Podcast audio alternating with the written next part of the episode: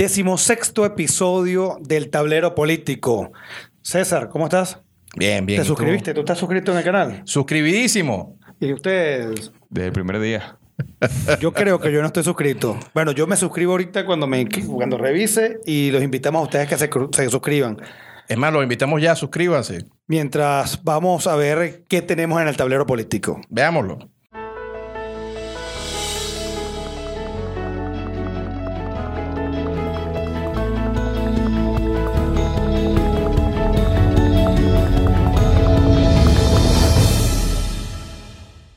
Ya, me suscribí. Tú estabas suscrito y tú también. Tú no te has suscrito. Mira, sabes que hemos tenido un tema recurrente, César, aquí, y tú peleas mucho con Rubén. No. ¿No? tú cuando pagas el IVA que te traen la cuenta, tú lo pagas contento. No, no, claro que no, en lo ¿Tú absoluto. qué sientes cuando te estás pagando el IVA? No, pero es que también recuerda que eh, el- con el régimen que se encuentra actualmente, uno sabe más o menos para qué van los tributos. Luego uno dice, pues mira, por aquí yo voy a cancelar absolutamente nada a estos gandules. ¿No te sientes bien entonces? No, en la ¿Qué actualidad. sientes? Eh, me siento despojado. ¿Y tú qué sientes? Que bajo cualquier régimen el IVA es un robo. ¿El IVA solamente? El sobre la renta y el de sucesiones y todo. Te pregunto, vas para un registro, una notaría y tienes que pagar una cantidad de dinero X. Tú estás enamorado de los registros de notaría. Yo no, Vive metido ellos son allí. los que te- son los que están enamorados de mí. Ustedes no lo saben, pero el doctor Jun todos los días va a un registro, a una notaría a sentirse feliz.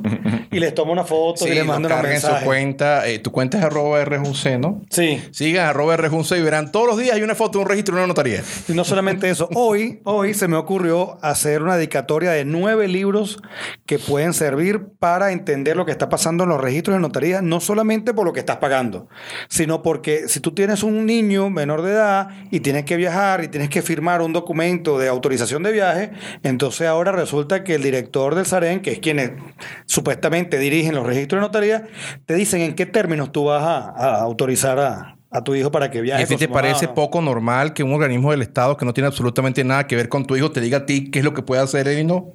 Eso pasa nada más en dictadura. no, pero ¿quién dice eso? No, en lo Bueno. absoluto. Tú me vas a decir a mí que Corea del Norte, que. Bielorrusia, esas son dictaduras. No, lo absoluto. ¿Cómo tú vas a decir eso de, de- de esas- esos países soberanos? Pero yo quiero que me diga, Rubén, ¿qué siente cuando tú pagas una tasa por un servicio de registro de notaría? ¿Te están robando en ese momento? Claro. Es decir, que Porque tú si puedes la ir para un notaría, si notaría, notaría. las notarías fueran privadas, no tuvieras el problema que tienes tú ahorita que estás enamorado de las notarías. Muy, muy interesante. Es decir, que no que las notarías fuesen privadas. ¿Y por qué no pueden que ser ese privadas? servicio, no, que ese servicio lo puedan prestar. ¿Qué hace el Yo voy, notario? más, yo voy más profundo. No que las notarías sean privadas.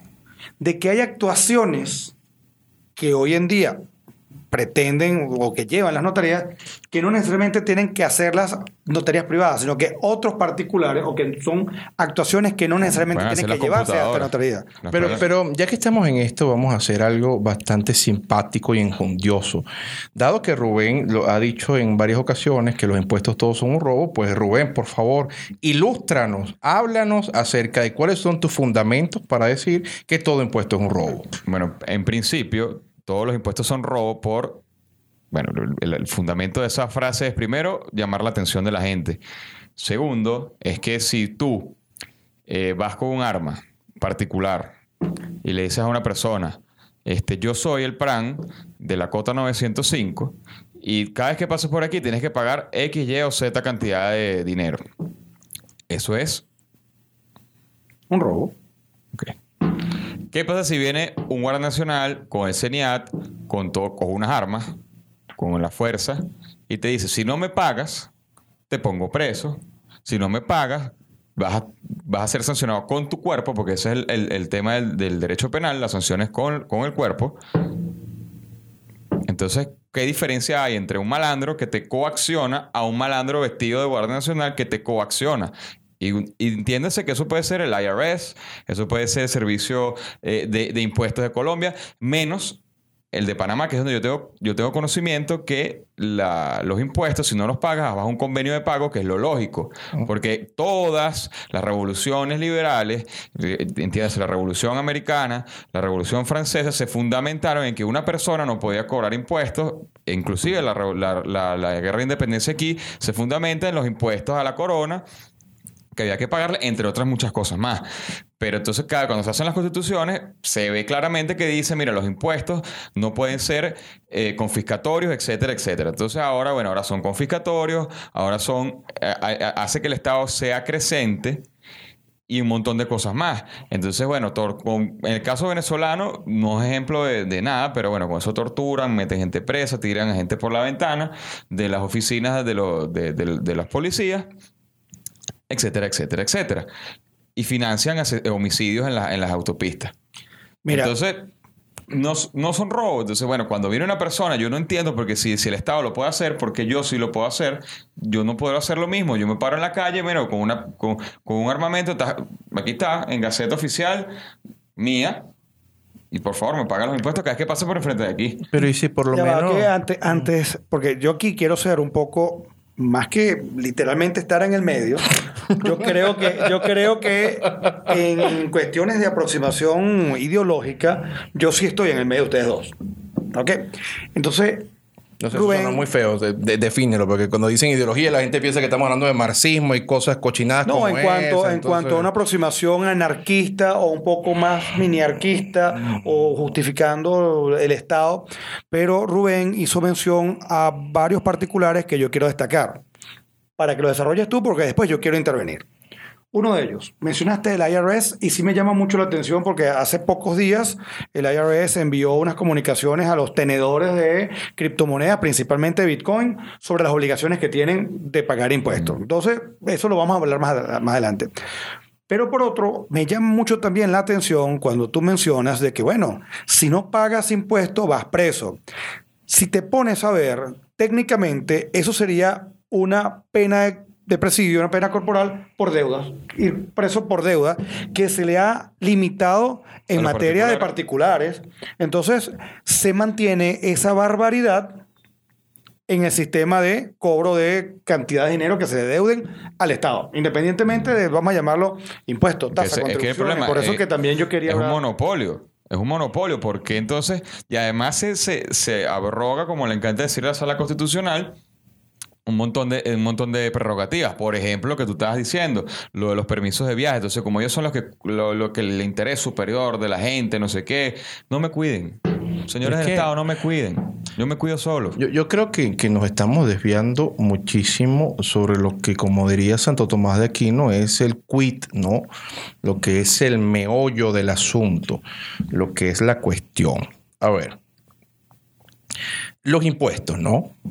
Cualquier persona que eh, maneje de algún modo lo que es filosofía política, incluso concepciones del Estado, sabrá que cuando eh, se hace esta abstracción del Estado, ¿no? En cuanto figura, eh, se entiende que de algún modo eso que va a tener eh, potestades de hacer la ley legislativa, de ejecutarla, ejecutiva y de castigar a los malos, que es el Poder Judicial, tiene que sostenerse de algún modo.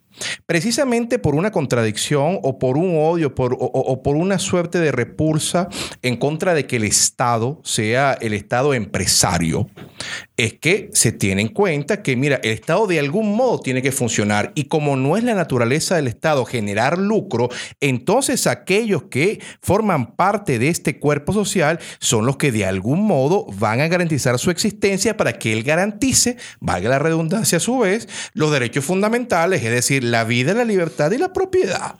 Entonces, por lo menos, ya que Rubén dice esto de que los impuestos todos son un robo, imagínate, Rubén, que nos conseguimos un Estado que no tenga absolutamente ninguna empresa, un Estado de esos que nos gusta a nosotros, un Estado que no se mete en, en- en la- en el mercado. ¿no? Caso de los Estados Unidos. Eh, un Estado. No, bueno, sin embargo. Estado- pero ponte, el Estado- ponte, ajá. el, el US Mail, es, Ponte. es estatal. Bueno, Ponte, pero en- federal. pero ponte, o sea, el Estado no tiene ninguna otra clase de ingresos. Dime eh, tú, como el Estado, va a garantizar por lo menos la seguridad personal. Entonces, eh, haciendo un inciso antes que tú vayas a contestar esto, te digo, porque la gente que dice, no, que la justicia privada. Bueno, precisamente el Estado en su momento constituyó un avance para que, sencillamente, si tú eras el dueño del feudo, no dijeras, bueno, la justicia es lo que yo considero que sea, sino intentar de algún modo una suerte de equidad. Entonces, imagínate, ponte que el Estado no tenga ninguna clase de ingreso. ¿Cómo lo vas a sostener que no sea a través de los impuestos? Bueno, primero, quitarse el mote de impuestos. Tú no puedes tener penas corporales para, para ese tipo de cosas, porque si no, están ejerciendo tu, tu, tu, libertad individual. Ese es el problema, que tú agarras, no me paga, mandan unos guardias nacionales y los pones presos. Vamos a agarrar, entonces, primero, el Estado se tiene que reducir a lo más mínimo posible, si, no, si fuera por mí que no existiera y lo, y lo manejáramos a través de algún tipo de computadora, contrato inteligente.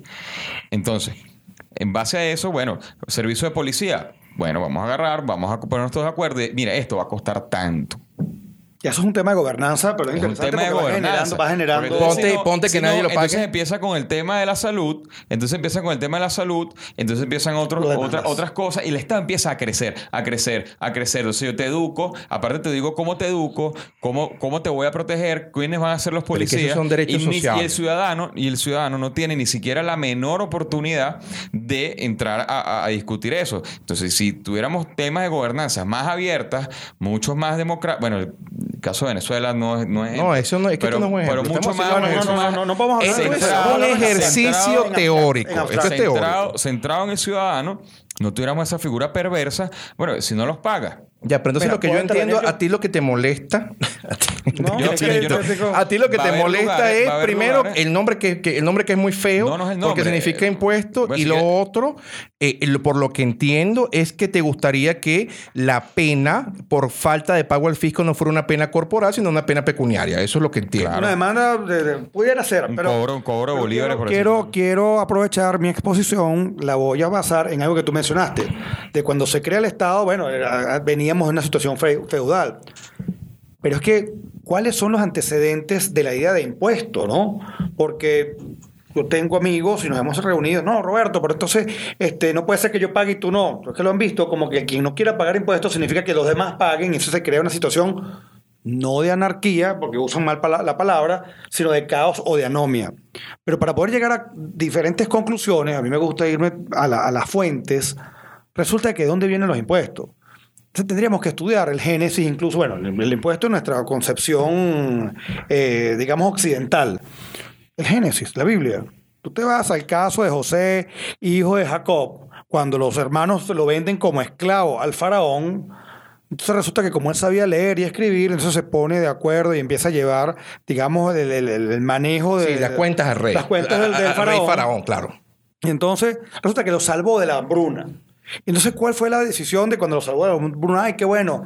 Bueno, señores, todas sus tierras van a ser ahora del faraón. Y ustedes van a pagar una quinta parte, un 20%, incluso menos de lo que se paga aquí ahorita, de lo que ustedes produzcan ahí. ¿Y cuál fue la respuesta de la gente, de los esclavos? Entonces somos es- felices, somos esclavos del faraón. ¿O no fue así? No, lo que pasa es que- Génesis, eh, Génesis Pasa que ese 47. capítulo de Génesis, esta es una de las cuestiones. Se van a poner bravos conmigo los judíos. Se van a poner bravos, pero bueno, Ven, esto, pero hay que eh, eh, hablarlo. esto es historia, ¿no? Bueno, historia no. Claro, porque mucho del, Antiguo Testamento está dentro del, del mito de Gilgamesh y son cosas mesopotámicas. Pero hablando si el, el Génesis fuera estra- eh, estrictamente histórico, los judíos eran un pueblo errante que vivía de aquí para acá, para no acá. Sí, entonces de pronto pasaba eh, una catástrofe, entonces se iban a otra parte y decían, bueno, es que nuestro Dios está diciendo que a esa gente que está allá, eh, esa tierra es de nosotros porque ellos no creen en nuestro Dios. Entonces los matamos a todos y nos las quedamos. Yo no estoy diciendo tonterías. Ustedes léanse el Antiguo Testamento y está lleno de esto. Los judíos en esta parte, pues entonces llegan más o menos por donde está Egipto. Los mismos hermanos de José necesitan ahora de Egipto y ellos se ven totalmente beneficiados de Egipto. Razón por la cual cuando José tiene estos, estos sueños, el sueño que José El de tiene... las vacas gordas y las vacas flacas. exacto. Bueno, José, gracias a lo que es prever, él los salva. Entonces, lo mínimo que pueden hacer es de alguna manera recompensarlo. Y ese es el fin del Estado. O sea, tú el Estado Bueno, no- pero no- date no- cuenta cómo hemos brincado. Claro. El hecho es que la conclusión es que somos esclavos. del faraón. 1300. Adelantamos un No, poquito más. El, Estado siempre tiende a crecer. Claro, Por esas pero- mismas pero- excusas. Yo te voy a proteger. Pero que, sigue. sigue. Date cuenta que más sí. que robo, yo lo estoy dedicando es de que es una condición de servilismo. Porque Claro. de ahí empieza. Vemos incluso en el caso ya, no Antiguo Testamento, sino ya Jesús, y lo puedes leer en, en- en Lucas. Incluso cuando dicen, bueno, mira, los- lo peor que podías hacer tú era sentarte en la misma mesa con un recaudador de- impuestos de Sí, Roma. no, era horrible. Eso era peor que, que- No, pero sobre todo no era por recaudador de impuestos, era porque eras un traidor porque estabas a favor de los invasores. Eso era como ellos lo veían. Pero date cuenta que incluso te lo mencionan. Mm. Tú que estás sentado con un recaudador de impuestos.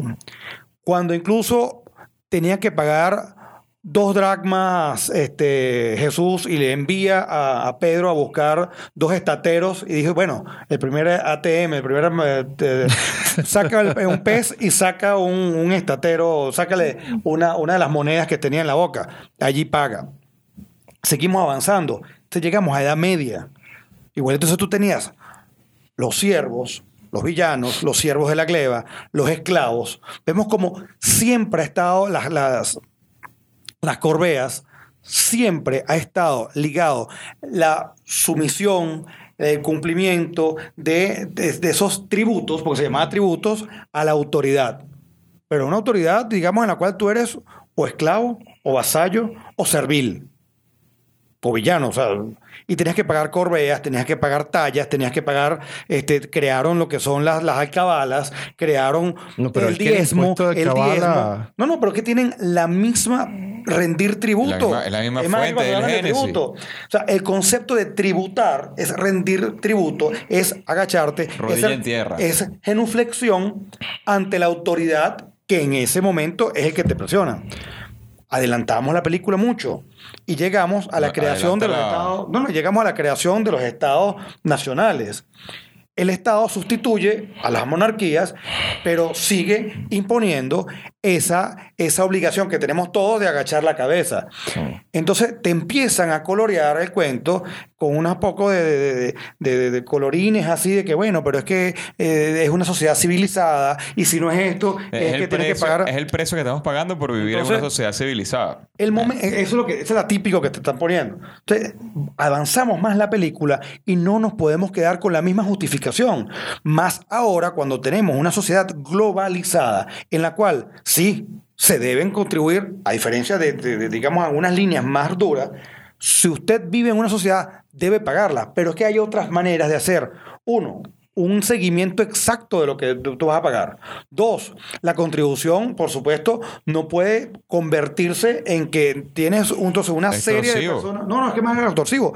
Tienes un pocotón de gente que está viviendo del Estado, entiéndase, los que hacen campaña política, los que hacen. o sea, todo eso es como una. La, la teta, o no se ha llamado siempre la teta de- de- del Estado. Entonces, tú ves cómo hay unas clases políticas que lo que ven es que, bueno, esto es lo que me va a rendir a mí. Claro. Hay nuevas formas, sin negar de que existe, por supuesto, la obligación de mantenerse. La creación del presupuesto. O sea, hoy en día la creación de un presupuesto es tan compleja, pero tú lo puedes ir creando día a día. ¿Cómo? Tasas para los servicios públicos. Tú cuando quieres montarte en una avenida de tal a tal, en un lugar, pues, digamos, una, una sociedad que esté de más civilizada que otra, tú tienes los peajes. Aquí arrancaron con quitar los peajes y viste lo que pasó.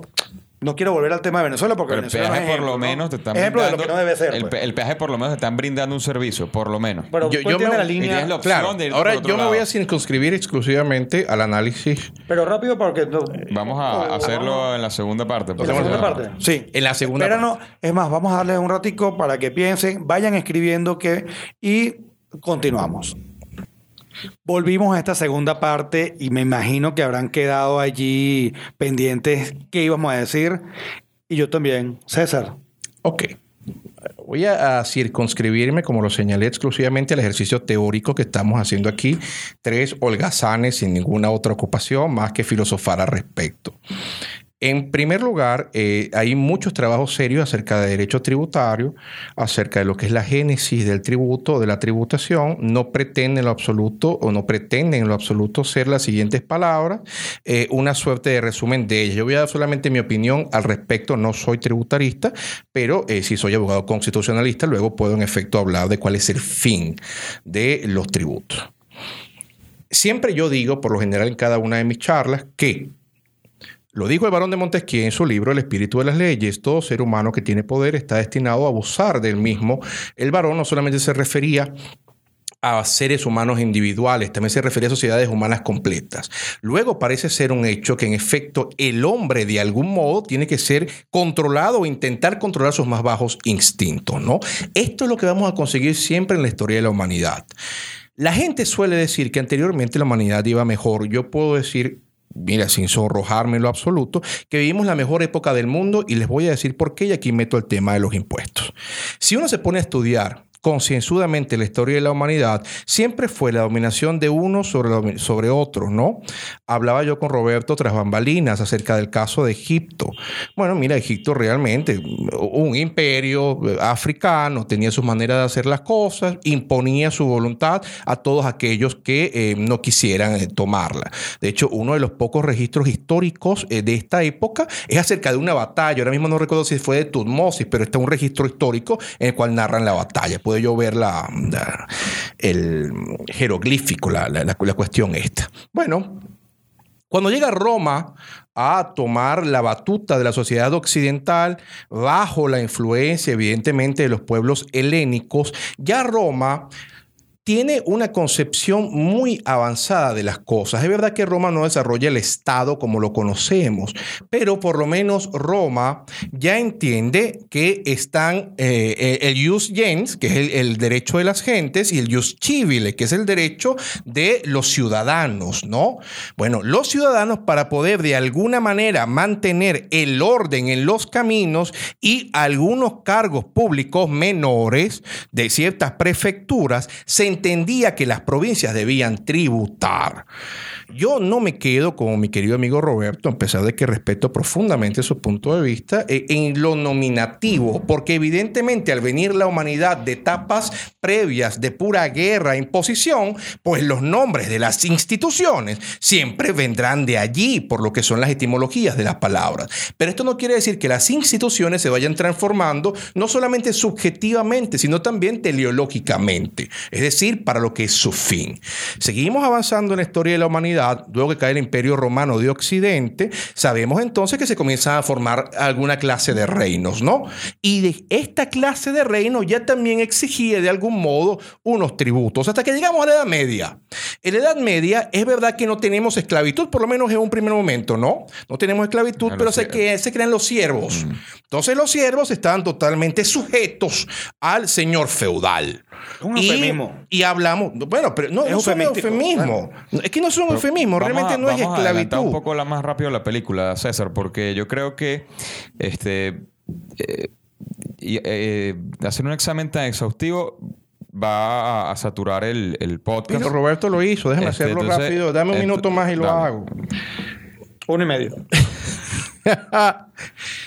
Eso es lo que pasa ¿no? en la Edad Media. Recuerden que después eh, se crean las monarquías absolutas y las, las monarquías absolutas ya, eh, en efecto, se exigía un tributo importante. Una vez más digo, desde un punto de vista nominativo.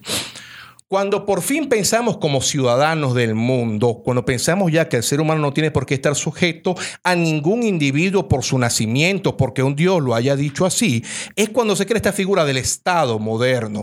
Y evidentemente, si no se tiene en la cabeza el pensamiento peregrino de que el Estado puede hacerlo todo, como lo piensan los socialistas, eso ya a partir del siglo XIX, siglo XIX tardío, eh, si no tenemos ese pensamiento, el Estado de algún modo tiene que mantenerse. Yo comparto con mi querido amigo Roberto algunas cosas, por lo menos.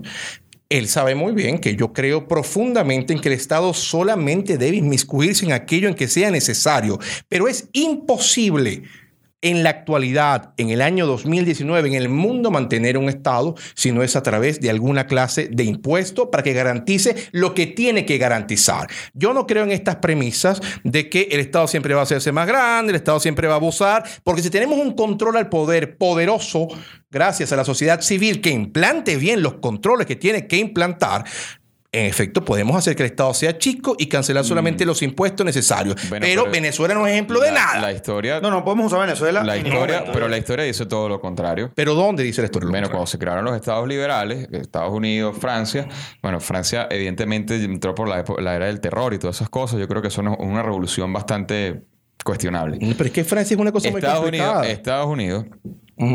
Empezó con pocas secretarías, no tenía banco central, un montón de cosas. Entonces empezó ese tema de que el Estado debe garantizar, el Estado debe garantizar, el Estado debe garantizar. Entonces ahora hay como 500 secretarios que son No, el equivalente no, a los ministros. Pero es que el Hay Estado, de- el Banco montón- Central es un invento del siglo XX, por Dios. Pero precisamente porque Estamos va- hablando de Estados Unidos, se crea en el siglo XVIII. se va acrecentando el poder del Estado, se va, se va acrecentando por ese Eso tema es de por las la garantías. tesis de que el Estado tiene que meterse. el- viene el otro tema, la otra parte perversa de los, de los impuestos, que es que los políticos haga- a- a- capitalizan a través de crear eh, proyectos sociales, un montón de cosas a través de los impuestos. No, pero eso, eso es una de- de- degradación. Eso no Bueno, debería pero lo pasar. hacen en todos los países del mundo. Pero si le sirve la entonces, pasar. entonces, siguen eh, creando necesidades, siguen creando un montón de cosas, problemas, burocracias para se- hacerse ellos necesarios. Entonces, eh, la propuesta es esa, vamos a sacar al Estado donde no tiene que estar, Eso, vamos a hacer lo mínimo, mínimo, Claro, mínimo, claro. mínimo. Yo creo que el Entonces, problema es el- controlar a los políticos. pero es que el Estado. Pero el una de a controlar a los políticos a- es el Estado a través de los impuestos. cuestionándolo. Es, precisamente eso. Mira, yo soy necesario, yo estoy aquí, yo soy una creación, entonces tengo que eh, darme una, una base y tengo que mantenerme, pero ¿hasta cuándo? Porque tú te vas haciendo más grande y más grande y más Bueno, grande. hasta más que grande. salga otra cosa, el porque hasta ahora no. Ese es el problema, pero es que es un dogma no del nada. Estado. Lo que estamos haciendo aquí es Entonces, todo el te- en la- los romanos tenían impuestos donde si no pagaba, muerto. Los egipcios también. Pero para los romanos, ya va, pero es que para los romanos ellos tenían eh, tenían penas un corporales para todo. O sea, los romanos, si tú lees la ley de las 12 tablas, si tú le debías plata a alguien, pues te mataban también. Y también creaban impuestos a a- a- azarosamente. Tú, tienes un- tú, tú leíste uno en el libro de Escotado que no me acuerdo ahorita el nombre. Matando, o sea, era Ah, bueno, cada vez que lo cobraban tenían que cada cuatro años, ¿no? tenían Era que vender a los hijos y tenían que prostituir a las hijas para poder hacerse el dinero para poder pagar. eh, todo eso mira, para una sociedad primitiva. Pero, pero todo eso para financiar guerras, todo eso para financiar Ni eh, siquiera eh, para, finan- bueno, a los para pagar las, patricios. para, para, financiar, Ah, para pagar las deudas, la- las guerras pasadas y financiar las futuras, las Exacto. actuales. Entonces, entonces Pero, ¿y, y- y- qué era lo que- y qué tenías alrededor? Una cuerda de bárbaros malandros que si no hacías eso te invadían. O sea, Bueno, y, pero- que tiene, y que tiene, por ejemplo, vamos a seguir siendo el, el ejemplo de los Estados Unidos. Un montón, ah, no, tiene un montón de, de terroristas, gente que quiere acabar con, con- con la libertad, un montón de cosas. Entonces, claro, vamos a hacer el Estado más grande. Es- es- entonces, ese es el tema. Bueno, eso nos yo lleva. no lo veo así. Eso nos lleva. Parece o yo creo que, bueno, y hay que estudiarlo incluso porque son los impuestos un dogma. No, en lo absoluto. Eh, No se pueden discutir. Es una verdad absoluta que hay que pagar los impuestos. Es una verdad absoluta que quien esté ejerciendo el poder en algún momento determinado de la sociedad es santa palabra lo que él ponga que es impuesto o no. Claro, son temas no, que. eso en lo absoluto. Bueno, pero es que Por eso el cuenta que- principio de legalidad en día- tributaria. hoy en día- hoy en día no están así. Eso es evidente, pero- pretenden las Es más, los autoridades. ingleses lo tenían clarito desde Juan Sin Tierra. Dijeron, ya, ¿y y quién es usted? es es que acaso, es que acaso la revolución americana no tiene uno de sus inicios es por el hecho de que no estaban representados en, la- en los impuestos, Claro, no claro. taxation without representation. Claro. O sea, son temas Claro, que pero hay entonces que el problema es que esa representación cuenta, es una ellos falacia. no atacan, ellos no atacan al impuesto, ellos atacan ya, o sea, pongan impuestos, pero dando representación por el legislador. Claro, pero esa representación hoy en día es una falacia. ¿Cuál? La representación que hoy en día se propone ahí, porque en el legislativo, hoy en día todo eso está lleno de políticos que son parte del establishment, que tienen que vivir y tienen- viven del Estado y tienen que justificar su existencia en base a un montón de, de problemas No, que ellos crean no, no, muchas no, veces. Eso es otro tema. Tan es así Eso es otro tema. que vemos Wow, cómo hay una tema. interpretación. Ah, bueno, porque tú lo ves también, lo- también te debo advertir. Es más, los que manejan el- los que manejan los impuestos ni siquiera tienen experiencia en su vida, en este Eh, país en particular, en generar riqueza. En su vida han Estamos generado. corrigiendo. En su vida han generado riqueza. No, pero claro, estamos hablando de Venezuela. Nosotros estamos hablando acerca de cosas que son teóricas. Cosas meramente teóricas, ¿no?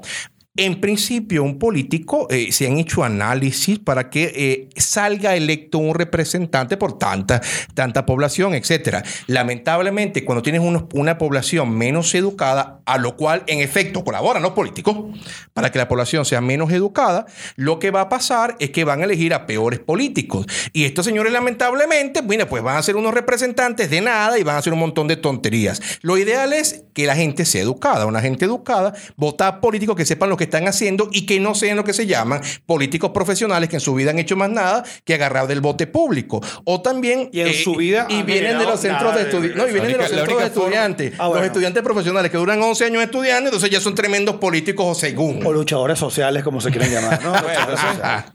Bueno, menos mal que tú mismo dijiste lo de los centros de estudiantes, porque de verdad, yo el otro día pregunté por el Twitter, ¿qué experiencia tiene, por ejemplo, algún político de este país en generar riqueza? La única forma que saben es, es del situado constitucional, y el situado constitucional viene de PDVSA, viene de, de- de lo- de lo- del IVA, o sea, aparte que ya tienen monopólicamente el, el negocio del petróleo, es decir, ningún particular venezolano puede invertir en petróleo, además nos cobran los impuestos.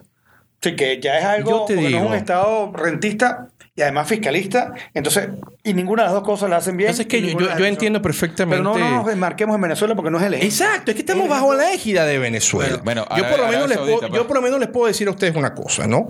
Este, yo gracias eh, a- a- al, al Centro Rocio he participado en diferentes actividades en la UCB con los centros de estudiantes y de hecho un par de esos centros de estudiantes me pidieron alguna a- ayuda en estas elecciones que, que- que existieron y ganaron sus centros de estudiantes.